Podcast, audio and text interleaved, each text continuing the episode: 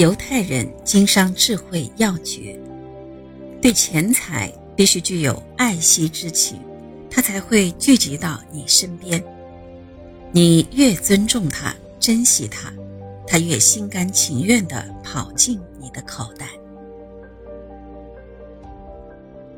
犹太巨富洛克菲勒是这个信条虔诚的遵守者。他说。紧紧地看住你的钱包，不要让你的金钱随意的出去，不要怕别人说你吝啬。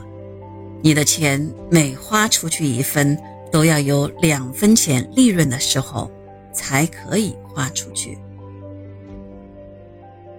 洛克菲勒早年在一家大石油公司做焊接工，任务是焊接装石油的巨大油桶。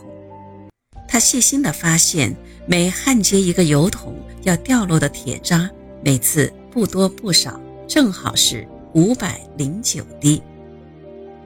他想要焊接那落得像山一样的油桶，要浪费多少焊条呀？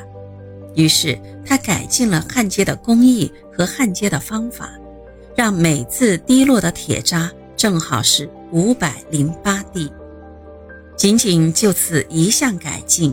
这家大石油公司全年的节约资金高达五点七亿之多，洛克菲勒本人也因此获得了一次极佳的晋升机会。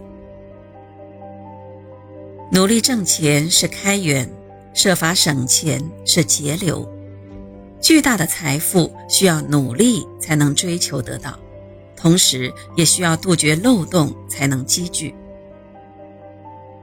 洛克菲勒成为亿万富翁以后，他的经营管理也是以精于节约为特点的。他给部下的要求是提炼一加仑原油的成本要计算到小数点后的第三位。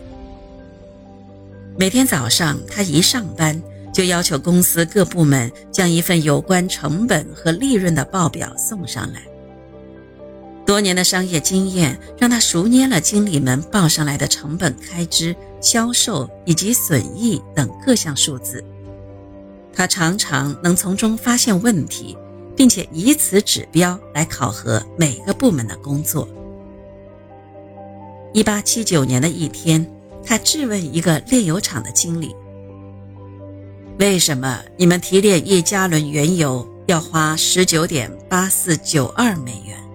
而东部的一个炼油厂干同样的工作，却只要十九点八四九美元。这正如后人对他的评价：洛克菲勒是统计分析、成本会计和单位计价的一名先驱，是今天大企业的一块拱顶石。到了老年时期，有一天，他向他的秘书借了五美分。当洛克菲勒给秘书还钱的时候，秘书不好意思要。洛克菲勒当即大怒说：“记住，五美分是一美元一年的利息。”由此可见，他对于金钱的节俭和计算真是达到了极致。犹太人的用钱原则就是只把钱用在该用的地方。他们认为不该用的地方是一块钱也不会花出去的。对钱财必须具有爱惜之情，它才会聚集到你的身边。你越尊重它、珍惜它，它越心甘情愿地跑进你的口袋。特别是犹太人，不管多么富有，绝不会随意挥霍钱财。在宴请宾客时，以吃饱吃好为上，不会讲排场滥开支；在生活中以积蓄钱财为上，不会用光吃光。犹太人测算过，依照世界的标准利率来算，如果一个人每天储蓄一美元，八十八年后可以得到一百万美元。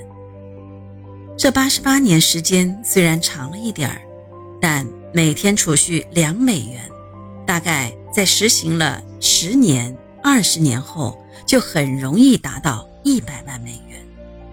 可见，对于金钱，除了爱之外，还要惜。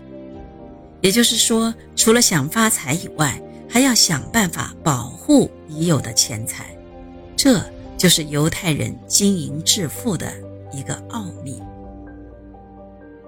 犹太人有句格言这样说：“花一美元就要发挥一美元百分之百的功效，要把支出降到最低点。”这是犹太人的格言。很多犹太人的老板对任何的开支都精打细算，为的就是尽量的降低成本、减少费用。他们总是说，要把一块钱当做两块钱来使用。如果在一个地方错用了一块钱，并不就是损失一块钱，而是花了两块钱。悉尼奥运会上曾经举办过一个以世界传媒和奥运报道为主题的新闻发布会，在座的有世界各地传媒大亨和记者数百人。就在新闻发布会进行之中，人们发现坐在前排的炙手可热的美国传媒巨头 NBC 副总裁麦卡锡突然蹲下身子，钻到了桌子底下。他好像在寻找什么，大家目瞪口呆，不知道这位大亨为什么会在大庭广众之下做出如此有损自己形象的事情。不一会儿，他从桌子底下钻出来，手中拿着一支雪茄。他扬扬手中的雪茄说：“对不起，我到桌下寻找雪茄，因为我的母亲告诉我。”应该爱护自己的每一个美分。麦卡锡是一个亿万富翁，有难以计数的金钱，他可以买到一切可以用钱买到的东西。一支雪茄对于他来说简直微不足道。如果照他的身份，应该不理睬这根掉到地上的雪茄，或是从烟盒里再取一支。但麦卡锡却给了我们第三种令人意料不到的答案。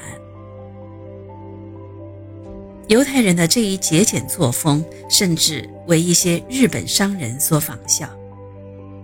如果你到日立公司的日立工厂去，哪怕是酷暑，办公室却没有冷气设备，这是因为日立的厂房很高，安装冷气太浪费。厂房不安装，办公室也不能特殊，职工都强忍着。办公室里用不着的电灯就一定要熄灭。日立的职工讲究时间效率，日立的大翁工厂有一条标语：一分钟在日立应看成八万分钟。